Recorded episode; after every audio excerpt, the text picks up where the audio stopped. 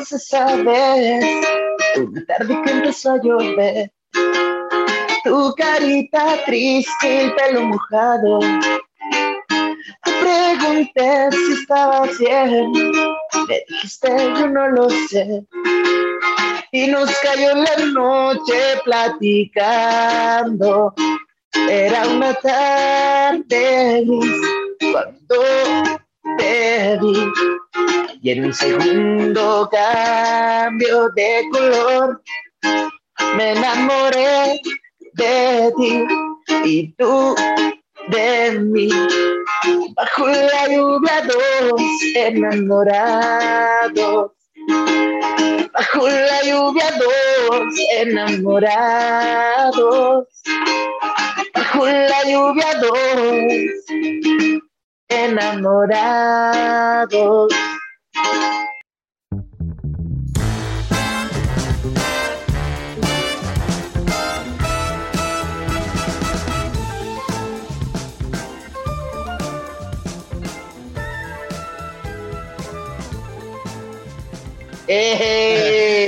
Gente, bienvenidos a Canela Dice el podcast. Estoy muy feliz de por fin darle ya cuerpo a este gran proyecto en el cual he trabajado varios meses ya. Y para mí es un honor y me siento bastante agradecido con el invitado que está aquí eh, el día de hoy, porque mucho de lo que hago ahorita y lo declaro culpable eh, al día de hoy estudiar ciencias de la comunicación, que es la carrera que más amo hasta el momento. Eh, yo al ir yo de chiquito a Televisa eh, a ver Operación Talento, me enamoró completamente del medio, entonces para mí es muy importante que Costel esté aquí con nosotros. Él es payaso, actor, comediante, cantante, conductor, literalmente hace de todo. Gente, por favor, reciban a Costel. ¿Cómo estás, Costel? Eh, muchas gracias, gracias por la invitación. Qué bonita presentación. No sabía eso, no me habías platicado eh, y, qué honor haber sido tu inspiración y poderte... Es historia eh, real. es, bonito, es bonito comunicar, es bonito transmitir, es bonito el, poder ser un referente para, el público y, bueno, pues qué padre que podamos compartir eso. Muy bonito y muy difícil. ¿eh? Esto de es complicado, es complicado. Lo ven a uno y creen que es fácil, dicen. Sí, sí, sí, sí, sí, es, real, es real. Los comunicólogos no hacen nada, solo hablan. Cualquiera puede hablar. Pues, pues no.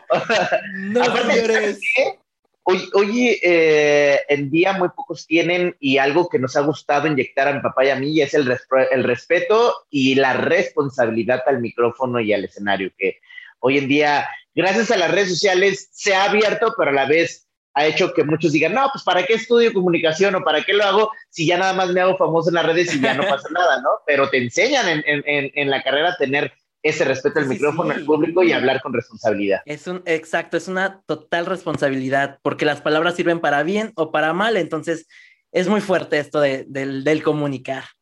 Oye, Costel, ¿cómo, para empezar esta hermosa entrevista, cómo has vivido la pandemia? ¿Cómo fue para ti que el medio del entretenimiento fuera el más afectado en esta situación? Fíjate que hubo dos formas de verlo. Una, eh, en el sentido laboral, sí fue un sentido muy difícil, porque en, en, el sentido de nuestro trabajo, de recibir ingresos, aunque me veían en, o en tele o me veían en, haciendo o podcast o me veían haciendo entrevistas o programas por internet, de ninguno de esos me pagan como tal de lo que tal yo percibo y vivo es de los shows que tengo en vivo. Entonces fue un año de no percibir un peso como tal. Eh, la salvamos haciendo algunos saludos, eh, yo hacía los saludos especiales, hacía como serenatas, les dedicaba una canción para que no más fuera de, hola, ¿qué tal amigos? Y pues les mando saludos. No, quería dar algo más. Exacto. Porque la mayoría lo hizo así, saludos de 15, 20 segundos. Yo enviaba saludos y dedicatorias de 3 minutos a 5 minutos, depende de lo que duraba la canción. Y, eso fue lo que ayudó a, ayudó a mantenernos en flote.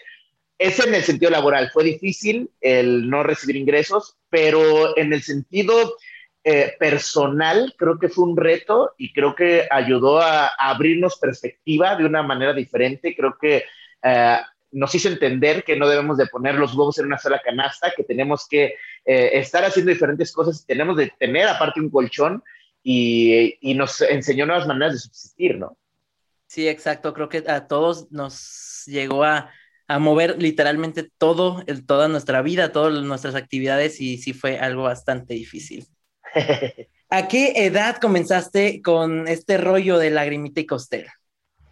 Bueno, lagrimita y costel empezó cuando yo tenía aproximadamente 16 años, pero el rollo de ser payaso, yo desde niño, la primera vez que me maquilló en papá, yo creo que tenía meses, la primera vez que salí en la tele, yo tenía como 3, 4 años, salí en televisión nacional eh, mi papá tiene un personaje que se llamaba La Gritaca y de repente se le ocurrió que sacara a su hijo, que era Chiquitaca.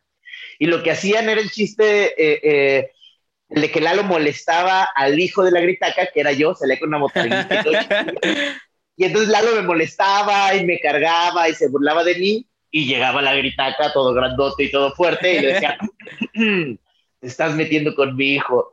Y, y ya era como ese chiste, ¿no? Y esa fue mi primera aparición en televisión. Ahora, yo cuento mi trayectoria a partir de mis 14 años de edad, que fue cuando hice mi primer show yo solo, cuando me pagaron por un show, y a partir de ese día yo no he parado de trabajar en lo que tanto amo, que es ser payaso. ¿Cómo fue para ti todo esto? Porque creo que a los 14 años en adelante es cuando todos empezamos a descubrir el mundo, a ser amigos, a salir. ¿Cómo manejaste tú toda esta situación? Fíjate que al principio fue muy padre y fue muy fácil porque era un pretexto más para platicar y era un pretexto más para hacer conversación. era un pretexto más de, yo ya no siquiera tenía que abrir conversación, llegaban personas y me decían, oye, tú eres el que sales en la tele, tú eres el payaso, y eso era padre. Pero después llegó un punto donde fue tan absorbente que de las amistades que ya había hecho, eh, pasó el tiempo muy rápido cuando de repente ya me había alejado de ellos, de repente yo estaba en Estados Unidos, estaba en Ciudad de México, estaba aquí en Guadalajara, estaba haciendo giras en diferentes partes del país y, eh, y, cuando volteaba para atrás era así como que, oye, mis amigos se juntaron. Es más, ya tiene tres años que no veo a mis amigos o cosas así. Y, y sí fue un momento también complicado, que profesionalmente me está yendo muy bien, pero en el sentido personal y en el sentido de amistades, las que eran de, de años, las estaba perdiendo. Eh, lo tengo que preguntar porque es algo con lo que últimamente trabajo día con día.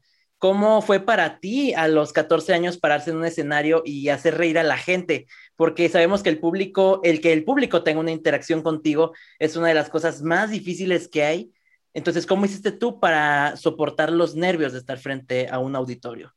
Hasta la fecha me da nervio. Yo todavía sigo siendo nervio. Yo creo que el nervio es lo que te ayuda a ser exigente contigo mismo y lo que te ayuda a, que hagas las cosas con excelencia y que no lo hagas con confianza, decir, ah, pues ya no tengo nervio, ya sé qué hacer. Sí puedo. Yo, sí, yo siempre tengo nervio y siempre tengo como esa, esa emoción. Ahora, lo que hice fue ensayar mucho.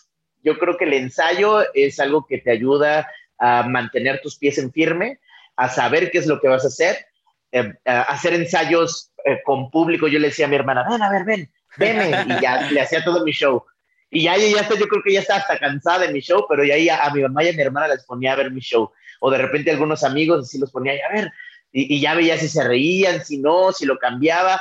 Entonces, eso fue lo que me ayudó a, a, salir bien y a que me fuera bien en mi primer show, base de mucho ensayo y mucho aprendizaje previo, porque aunque no había estudiado todavía una carrera como tal, sí eh, ya había estudiado teatro, ya había estudiado poesía, ya había estudiado declamación, ya había estudiado un poco de danza, entonces eso me había ayudado un poco a saber lo que era, eh, cómo pararse en el escenario, a dónde voltear a ver, entonces eh, gracias a eso pude avanzar.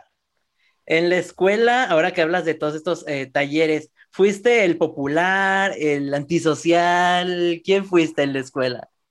Fíjate, yo era el que tenía como 8 7 de promedio, ya sabes, ni el más nerdo, ni el más burro. Eh, o sea, era como el de la mitad. Sí fui el más bateado, fui el más bateado, pero era, yo creo, porque me la aventaba todas. no, era, no era el más loser, pero tampoco nunca fui el popular. Nunca fui el de, ay, el que todas quieren salir conmigo y el de todos quieren ser mis amigos pero sí era muy amiguero. Yo buscaba hablarle a todo mundo. Yo, eh, ¿qué onda? ¿Cómo estás? Y a veces ni les caía bien, pero yo buscaba hablarle a todo. y cuando inicias con esto de la televisión, ¿no fue como que la gente se te empezó a acercar más o así, o sea, hablarte más? En la escuela no, porque estaba yo en la secundaria. Entonces era al revés, era así como que, ay, qué pena, el que es payaso. ¿Cómo voy a ser amigo del que es payaso? Ya en la prepa ya era como, ah, mira, o sea, él está haciendo algo más de su vida desde desde temprana edad. Ya en la universidad, la verdad, yo ahí ya no tenía tiempo. Yo ya llegaba, tomaba clases y me, y me salía a trabajar. Entonces fue donde menos socialicé. ¿Y qué, para ti, qué es lo más bonito de ser payaso? Lo más bonito de ser payaso es el poder cambiar un sentimiento, poder transmitir algo a las personas. ¿A qué me refiero esto? El payaso, aparte de poder comunicar y poder llevar alegrías, es una imagen y el público capta y es muy perceptivo a lo que hace un payaso. Esto significa que puedes llegar fácilmente a su corazón y que si una persona está pasando por algún problema o alguna enfermedad, tu trabajo, tus canciones, tus programas, tus posts hacen que ellos se alegren y hacen eh, un cambio positivo. E incluso algunos nos han comentado, es que me habían dicho que mi terapia iba a durar dos años y gracias a tu música y gracias a tu trabajo, ya que yo reía y aplaudía, eh, mi terapia duró un año y pude mejorarme en ese cierto eh, tiempo. Esas creo que son de las satisfacciones más grandes. Y bueno, eh, otras dos es cuando llegas a, un evento y un niño llega y te dice, ¡Ah, Costel, y te abre los brazos y te quiere abrazar. Eso es increíble. Y la otra, que ya me, me, empezó a tocar y que yo solo lo, lo veía con mi papá cuando empezaba, era que quienes eran tus fans llegan ahora con familia y con hijos y, y dicen, les estoy heredando a mis hijos el gusto por ti porque fue lo mejor de mi infancia. Creo que esos podrían ser los tres puntos que, más llenan la vida de un payaso. Sí, sí, sí, totalmente. Creo que, bueno, de mi, de mi parte, crecí con Lagrimita y Costel, eh, viendo a, a, ti, a tu papá, cantando sus canciones. Y hasta la fecha, eh, con todos mis compañeros de universidad, un saludo a todos los de la universidad, por cierto, estamos a veces en, llamadas haciendo tareas o cualquier cosa y estamos escuchando las canciones de Lagrimita y Costel. Entonces, tengo que confesarte que, y a todos los que nos están escuchando, que ha sido muy difícil no decirle nada a nadie de, de esta entrevista. Porque, sí, sí, sí, o sea, guarda, mis papás son los únicos que saben porque les dije, váyanse, no quiero ruido en la casa. Pero todos los demás ha sido muy, muy difícil no poderle decir a nadie y un saludo a todos los de la universidad. Entonces, volvemos a la misma. el, que, el que concuerdes con que muchos tenían tus gustos, también quiero aclarar y recalcar que sufrí mucho bullying por justo por escuchar a dos payasos. La gente decía que por qué si dos payasos no cantan, no hacen música, no hacen nada. Entonces también fui muy bulleado por eso, por eso, por esa parte. ¿Sabes qué? fíjate que sí es algo que está cultural en lo que es México. Lamentablemente aquí se deprecia mucho al payaso, cuando en Europa el payaso es un artista que se presenta en Bellas Artes. Y para llegar al payaso necesitas precisamente haber pasado por todos los demás. Unos creen que, ay, no tengo que, nada que hacer, no estudié, me, me maquillo y ya. No, no, no, no. Ser payaso es más que maquillarse. O sea, una mujer no puede ser guapa nada más porque medio se aprende a maquillar, ¿no? Para que una mujer eh, cause, eh, eh, pues no sé, que, que, te llame la atención, necesita tener personalidad, necesita tener esencia, necesita saberse cómo, cómo parar de una forma auténtica. No nada más se trata de, ay, porque se maquilló, es bonita. Pasa lo mismo con el payaso. Y el payaso en el, en el ambiente de circo tiene que ser el más preparado de todos los artistas e incluso es el rey del espectáculo. Y el circo es el rey de los espectáculos. Entonces imagínate a qué grado en Europa, que es primer mundo, tienen considerado el payaso. Y aquí en México, lamentablemente, creen que es un trabajo eh, eh, deporable, deporable o creen que es un trabajo como que no tuviste nada más que hacer y al contrario, es un trabajo con el cual tienes que estarte renovando y activando y estudiando constantemente y, y tienes que estar al pie del cañón es un trabajo de mucha exigencia, es un trabajo que lo que ves en el escenario, que puedes ver una hora, hora y media de show, te tardó meses de ensayar eh, cuatro horas diarias eh, para poder llegar a ese espectáculo de una hora. Sí, sí, sí, creo que justo es algo que la gente no sabe, que hay que llevar una preparación, hay que llevar disciplina, ensayos y, y bueno, literalmente te ven como que solo, como tú dijiste, te maquillas y ya, bueno, voy ahí a decir chistes por, por la vida, pero cero tiene que ver con eso.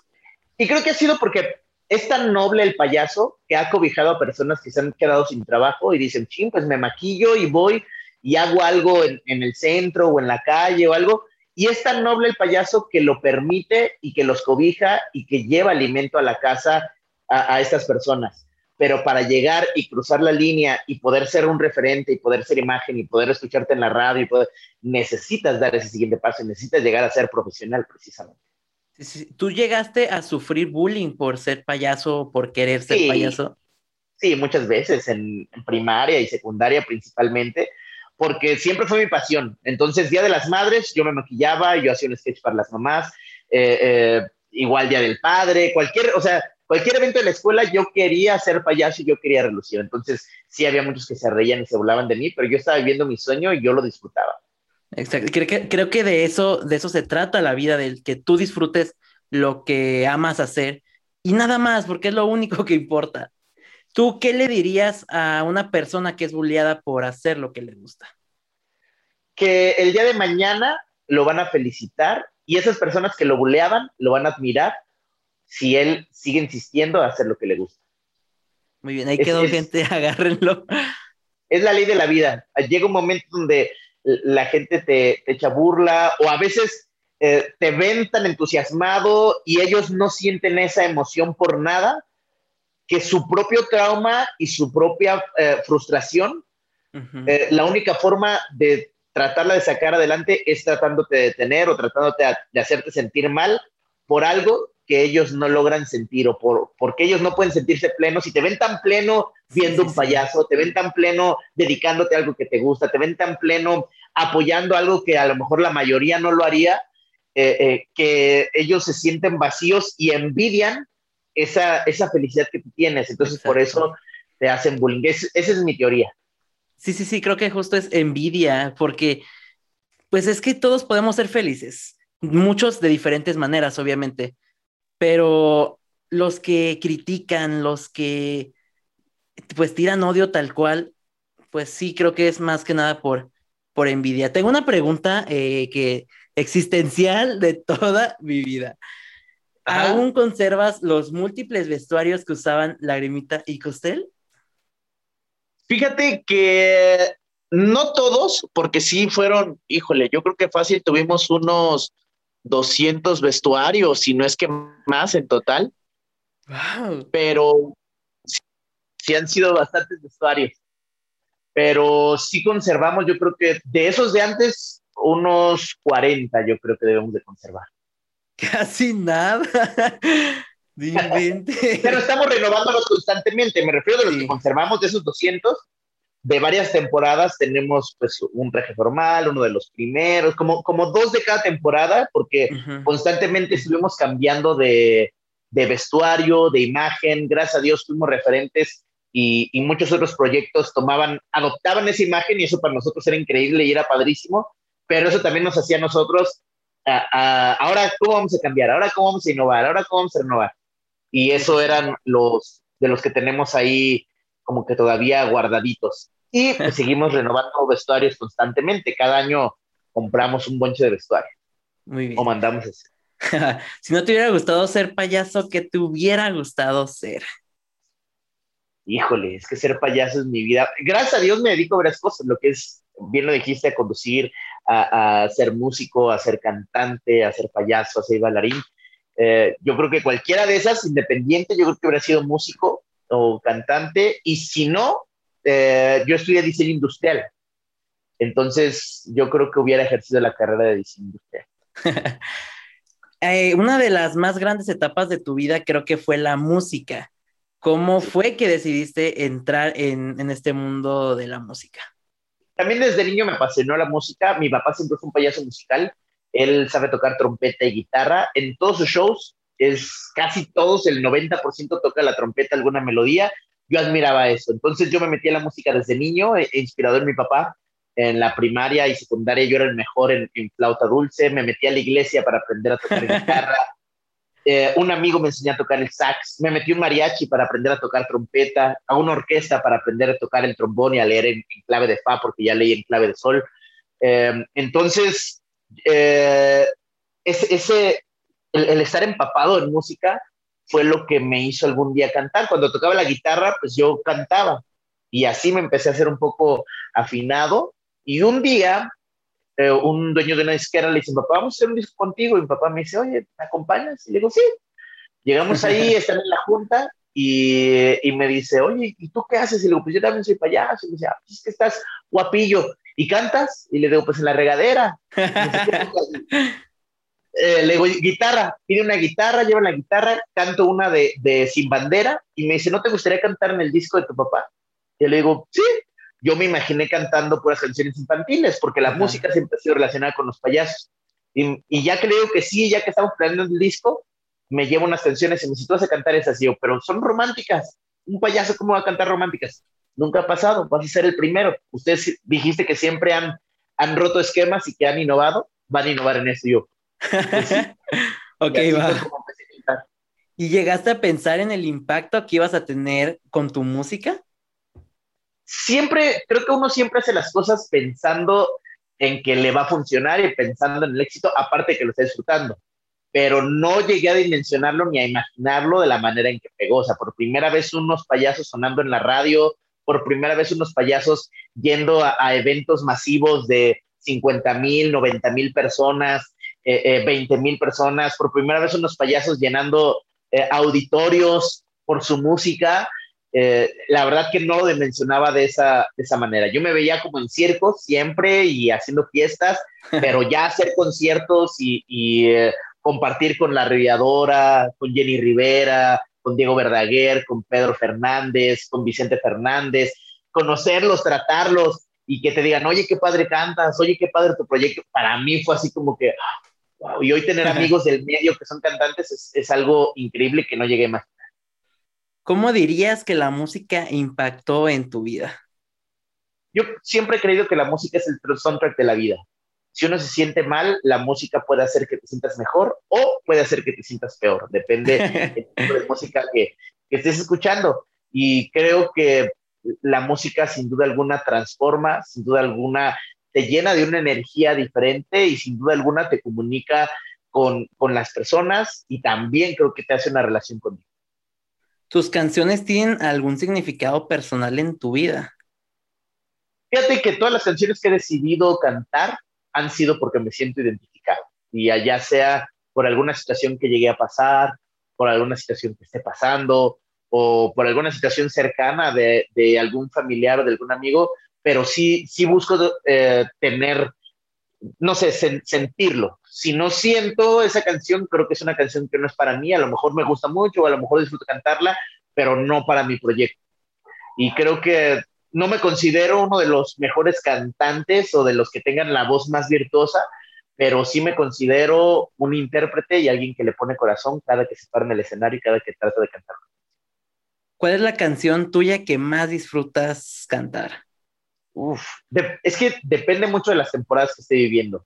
Eh, todas las he disfrutado, cada, cada canción que elegimos ha sido por eso, pero Las Lombrices es una canción que disfruto mucho por, por lo que causa en el público.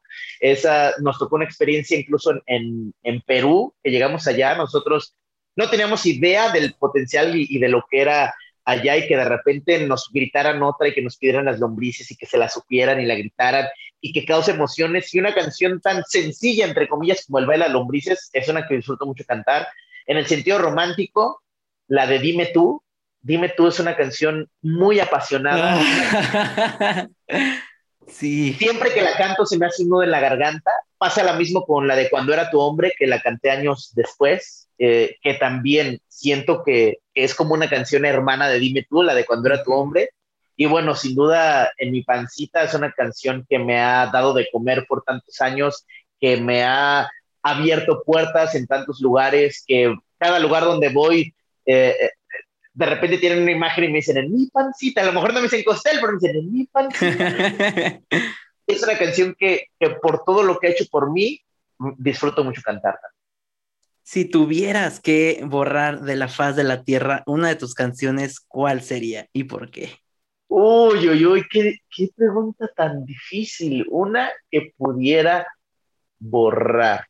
Yo creo, ay, esa, esa sí está complicada. Yo creo que Lecho de Rosas. Es una canción muy bonita, pero es una canción donde querían mostrar a lo mejor un costel un poco más grande de lo que todavía me siento. Aunque sí disfruté la canción y tiene, tiene cosas como siendo pequeño me enamoré de ti y otra vez sentí de nuevo tu cuerpo en mi piel. Tiene, tiene unas frases muy bonitas y me encanta la canción, pero siento que para Costel el personaje fue una canción demasiado adultos en la parte que dice, tuve fantasía silicon, muchas mujeres, fiestas y al revés. Y a lo mejor sí lo viví, pero, pero el personaje no, ¿sabes? Eh, a lo mejor es por lo único. No deja de ser una canción maravillosa y hermosa, pero, pero a lo mejor es una canción que, que borraría solo por esa razón.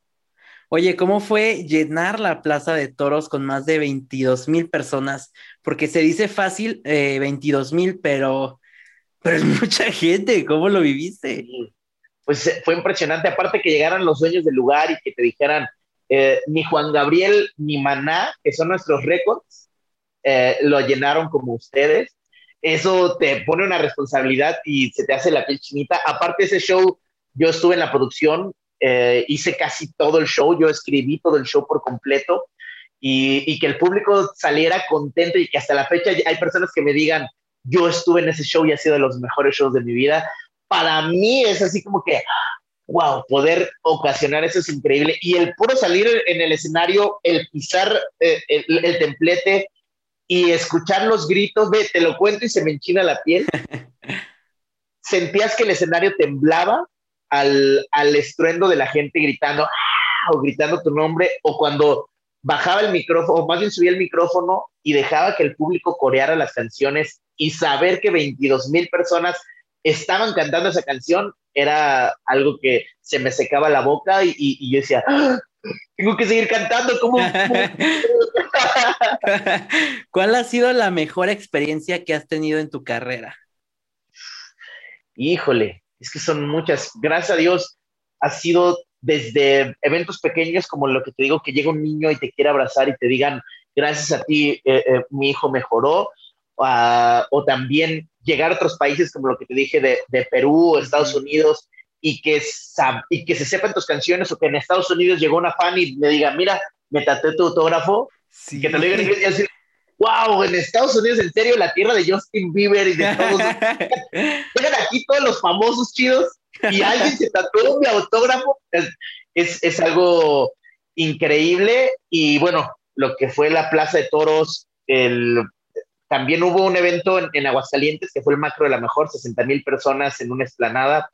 Eh, cada que hacíamos fiestas de octubre, rompíamos récord de asistencia y cantarme el Estadio Azteca es otra experiencia increíble. Me tocó cantar con Intocable, con, eh, con La Arrolladora, con, eh, en ese entonces era Calibre 50, eh, con Niga y 90 mil almas también reunidas, también ese mismo estruendo y también ese mismo sentir. Yo creo que ha sido de las cosas que digo, wow, muy pocas personas podemos disfrutar y podemos experimentar esto.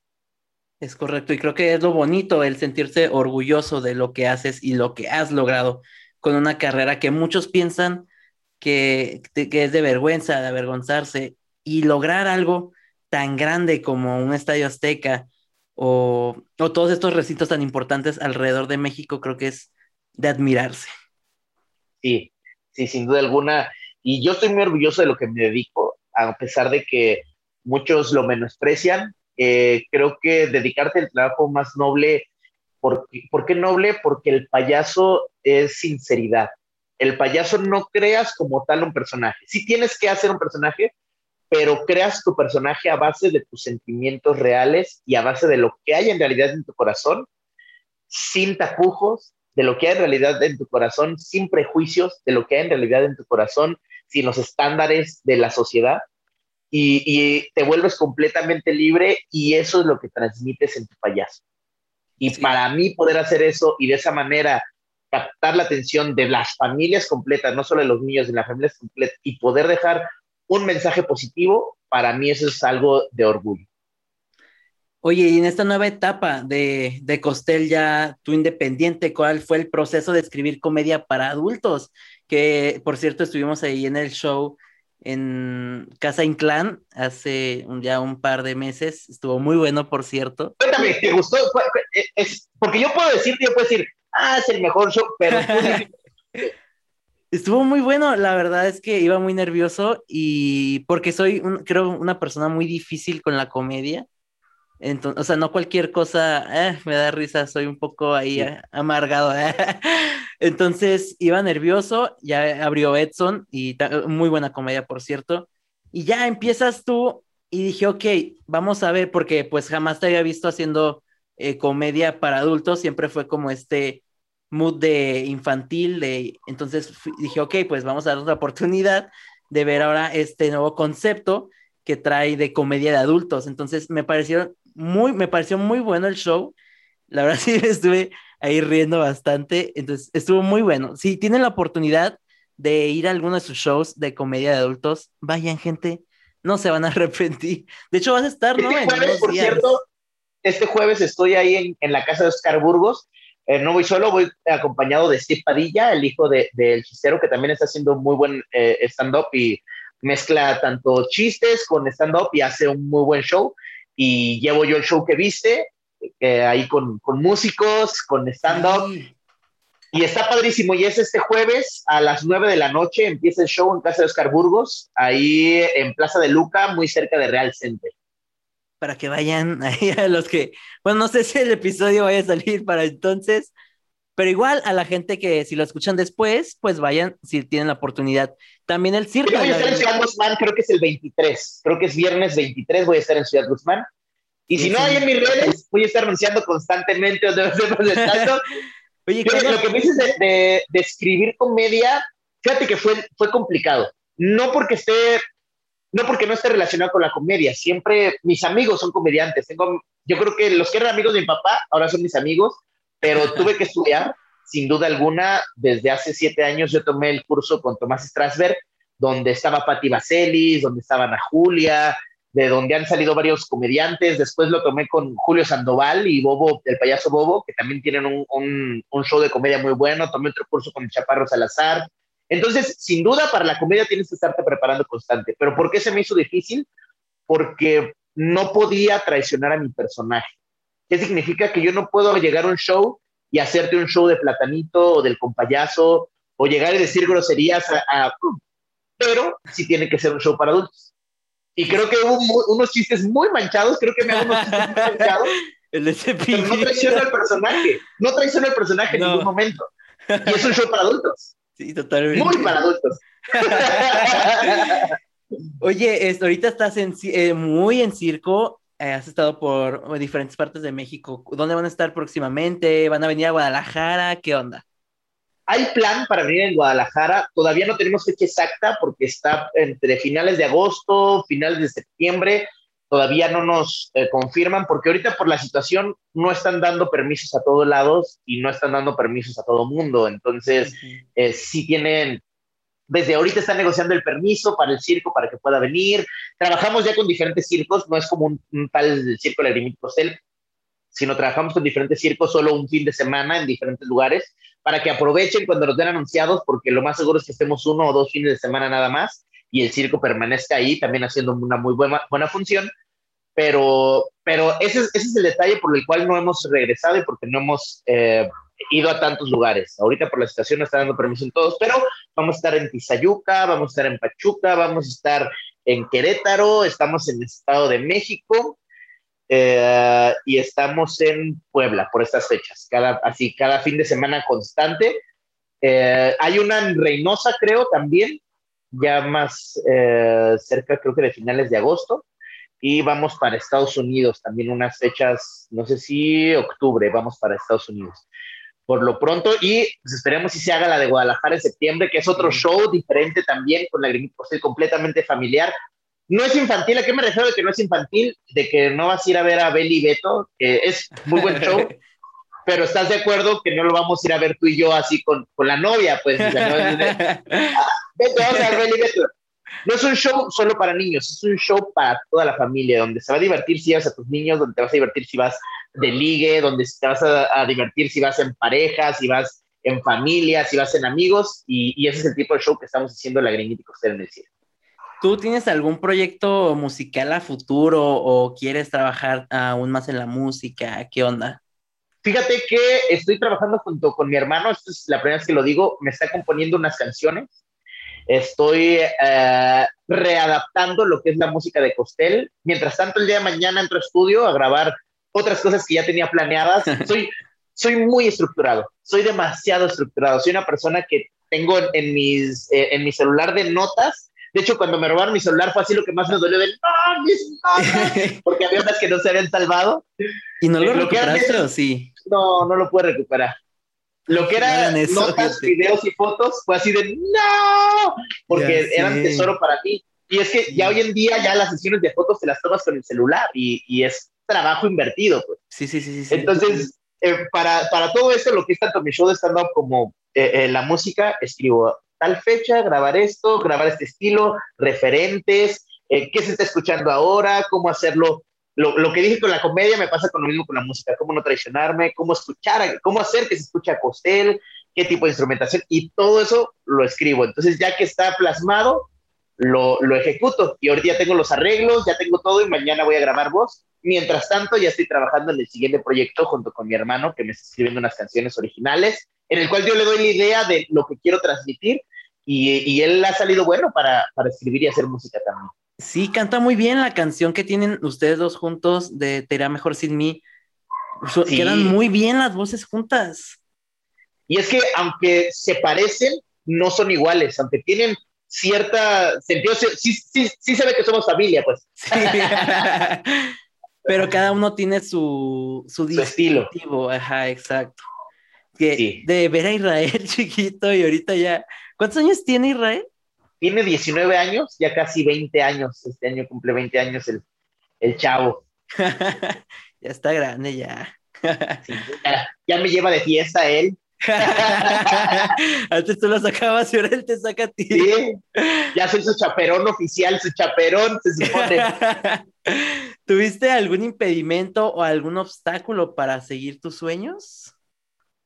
Eh, fíjate que el primer obstáculo me lo puso mi papá desde el primero, muchos creen que, que, me dediqué a esto porque mi papá me decía, anda, sé payaso. No, no, no.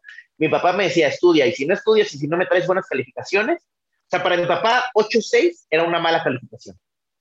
O sea, yo tenía que sacar 8.7, 9.2, era mi promedio, entre 8.7 y 9.2, para que mi papá me diera permiso, y aún así se mantenía serio conmigo, ahora sí como que me tienes que tener 9 y 10. Y yo, ¡pa! ¡Soy un mortal!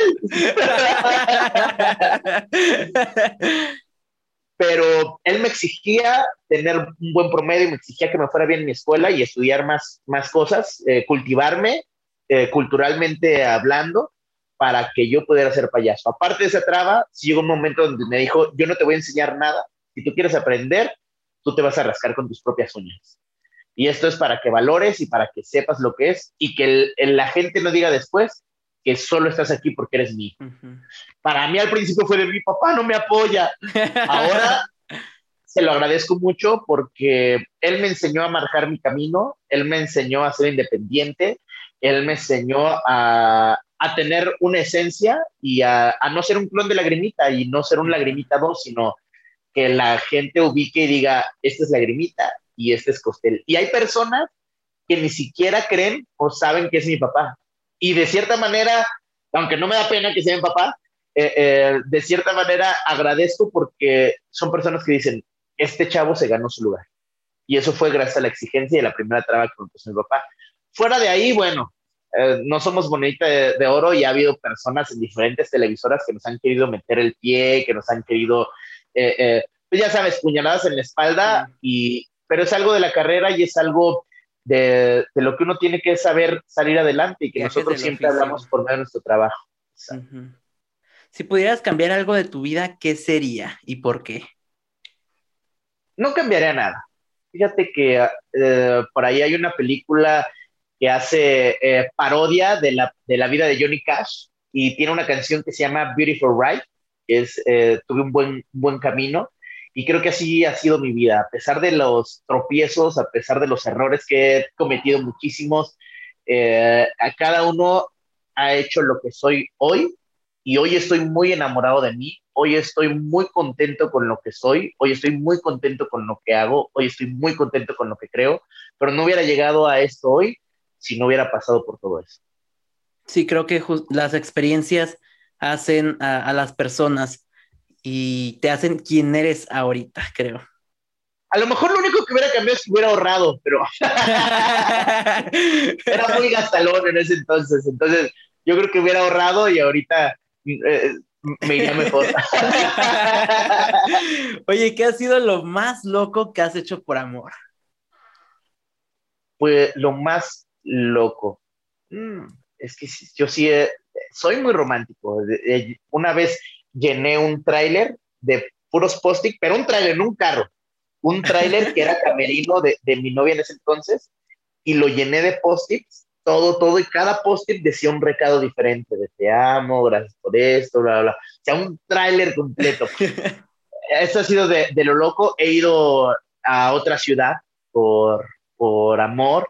He llegado tarde a ciertos compromisos.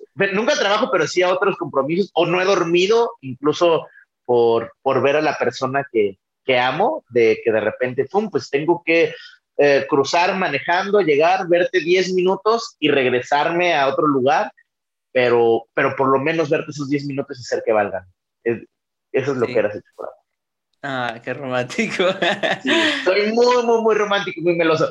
De hecho, acabo de subir un post, un post que me dio mucha risa y que decía que esta Eva Luna le decía, Camilo, no hay papel. y le entregaba una rosa de papel. Soy yo, soy yo. Ay, yo quiero un Camilo en mi vida. ¿Y qué es lo más loco que una fan te ha pedido? No, me han pedido de todo, sí me... no sé si se puede decir nada. Es que sí me han pedido desde que les hago un hijo y que no me hago... en serio, o sea, me han dicho, me han mandado documento donde ella, donde me deslindan de responsabilidad, o sea, así literal firmado con tal de que les haga un hijo y, y solo que ellas sepan es mío, así. y te no, a mí sí me gusta ser papá. Si lo voy a tener con alguien, es alguien que sea importante para mí y, con alguien que pueda yo disfrutar a mis hijos, porque me encanta ser papá. Oye, sí, ¿qué relación llevas con, con tus hijos? También los, los, o sea, ¿llevas la misma disciplina que tu papá llevaba contigo o, o cómo es su relación? Sí soy exigente, pero sí creo que soy muy barco. Yo soy, soy muy amigo de ellos, me encanta eh, reír con ellos, me encanta salir a, dar la vuelta con ellos y de repente estamos viendo juguetes y yo veo los mismos juguetes y, vemos las mismas series o los mismos animes y, estamos como, como muy conectados. Creo que también mi, mi, personaje y a lo que me dedico me funciona mucho en ese sentido de, de ser como amigo de ellos y, y de estarme los cotorreando y de, venga, Y, y, más bien yo soy el que les digo, hay que hacer este. Y ellos, no, papá, ¿cómo es? o ellos ya llegan y me dicen, mira, vi este TikTok, hazlo. Y, jugamos a eso. Entonces me llevo muy, muy, muy, muy bien con ellos. Pero hay momentos en los que me toca ser estricto y exigente, porque sin duda alguna necesitamos orden, necesitamos una sociedad con orden, con disciplina y que sepa los valores y que sepa respeto, que creo que se, se ha perdido en muchos lados sí soy alguien que exige eso, sí soy alguien que les dice a mis hijos, saluda y saludas por respeto y, y te comes todo lo que te sirvan y, y, y, no dices que no una comida porque somos bendecidos por tener ese alimento, aunque no te guste. Sí soy como, como en ese sentido una mezcla entre la old school y ahora. el papá buena onda. Ajá, el buena onda, pero, pero exigente y estricto. Ese soy de los que ven así como la mamá de antes que nada más con la mirada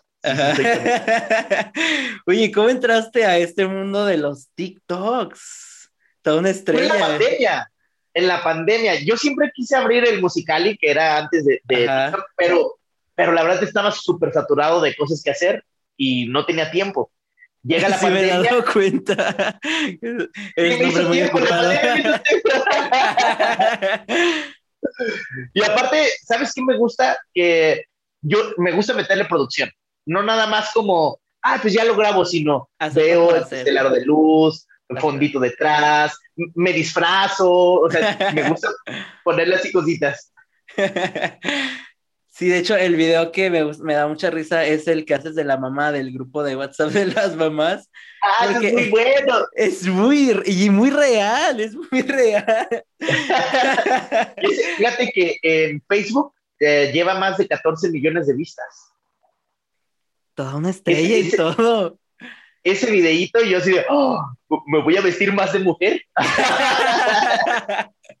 Oye, ¿es cierto que le tienes miedo a los globos? Es cierto, de, toda la vida. Ahorita lo domino un poco, ya puedo estar relativamente cerca de los globos si nadie lo está agarrando, pero si estoy con los, si alguien agarra el globo, mm, siento todo que me tiembla por dentro, sudo frío, eh, me desconcentro, no pongo atención a nada, se me seca la boca, es, es un, un pavor que he tenido desde niño. Dicen mis papás que cuando yo estaba en la panza de mamá, mi papá trabajaba en un circo donde al final sale el hombre bala.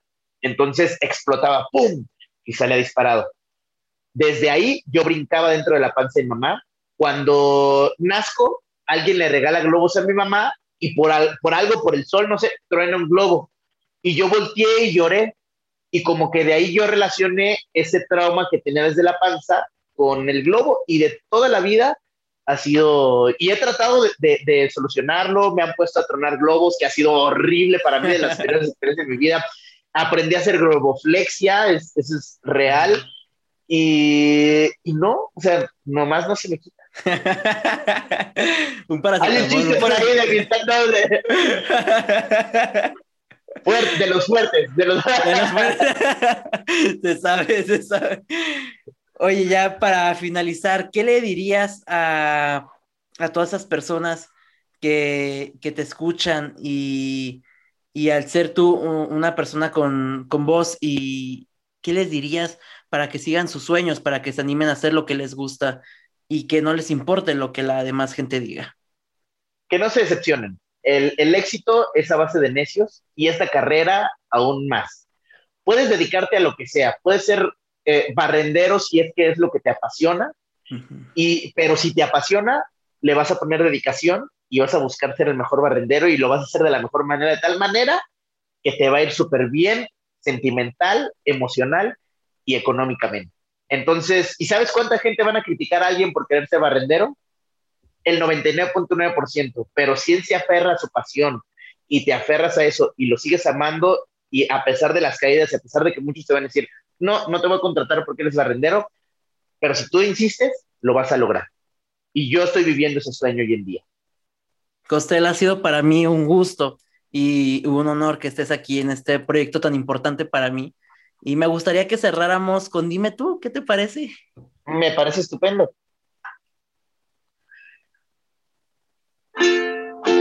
Dime cómo. Ah, pero antes que me sigan las redes sociales. Ah, ya ves. que me sigan las redes sociales me encuentran como arroba oficial y este jueves nos vemos en, en, el show que tengo con Steve Padilla. Ah, bueno, dices que no sé cuándo sale, pero si no siguen las redes sociales, ahí voy a estar avisando de estoy Muchas gracias por la entrevista, me la he pasado muy bien. No, gracias a ti. Dime cómo quieres que te quiera. Dime cuál es la manera. Y así será. Si no quieres que se entere el mundo, si me toca el día medio segundo, me bastará.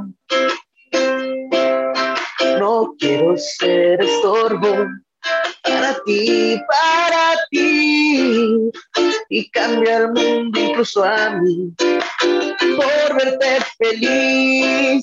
Dime tú si quieres que me aleje ahora Ah, dime tú, si quieres me marcho de aquí.